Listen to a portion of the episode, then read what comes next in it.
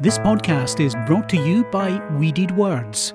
WeededWords.com. Custom apparel decoration and intellectually appealing design.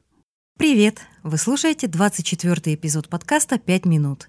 Это подкаст для тех, кто учит русский язык. Меня зовут Евгения Власова. Я лингвист. Я веду блог properrussian.com и преподаю русский язык. Сегодня мы поговорим про Новый год. Недавно я разговаривала с одной ученицей, которая прошлой зимой ездила в Москву. Я попросила ее рассказать, как, на ее взгляд, русские отмечают Новый год. Она сказала буквально следующее. Под Новый год все русские собираются за столом, очень много едят, пьют шампанское и смотрят по телевизору выступление президента. Это действительно очень точное описание типичного новогоднего вечера. У Нового года в России есть свои традиции и приметы. Это единственный по-настоящему семейный праздник, и его ждут весь год. Есть такая примета. Как Новый год встретишь, так его и проведешь. Новый год нужно встречать весело и сытно, чтобы следующий год тоже был веселым и сытным. В праздничный вечер желательно нарядиться в новые вещи, чтобы в новом году было много обновок. В Новый год принято пить шампанское. В русском языке шампанское – это не шампейн, а любое игристое вино, то есть sparkling wine. В российских магазинах вы можете увидеть советское шампанское и российское шампанское. Эти вина сделаны не во Франции, а на российских заводах.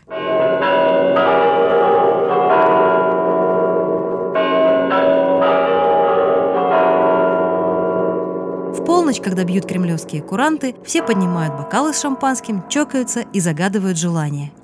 Обратите внимание, в России нет традиции составлять списки New Year Resolutions. Вместо этого люди загадывают желания. Новый год, что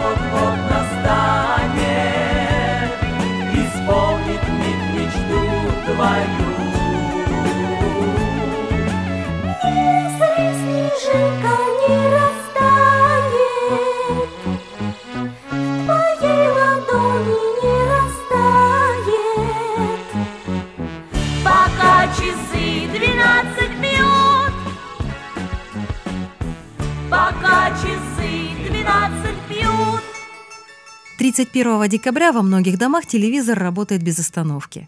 Некоторые фильмы показывают по телевизору каждый Новый год, и они стали частью новогодней традиции. «Ирония судьбы» или «С легким паром» — это один из таких фильмов.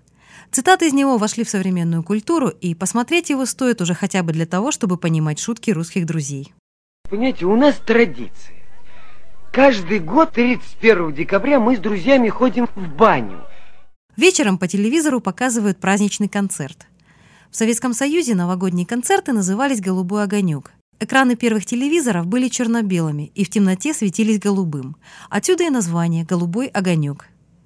Технологии давно ушли вперед, телевизоры стали плоскими и светятся всеми цветами, но название сохранилось по сей день. Новогоднее застолье продолжается далеко за полночь, однако родители стараются уложить детей спать пораньше. И вот когда дети заснули, взрослые кладут подарки под елку. Малыши, конечно же, верят, что подарки им приносит Дед Мороз. Что обычно дарят детям? Во-первых, конфеты. Очень много конфет, целый мешок. Помимо сладостей детям дарят игрушки.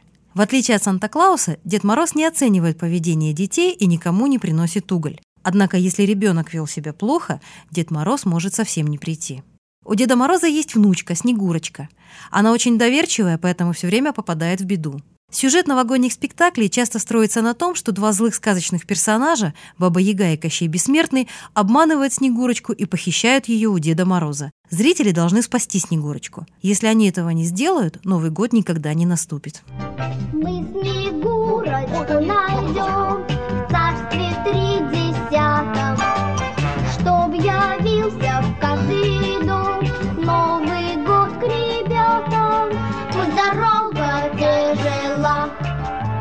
знаем без подсказки, что добро сильнее зла.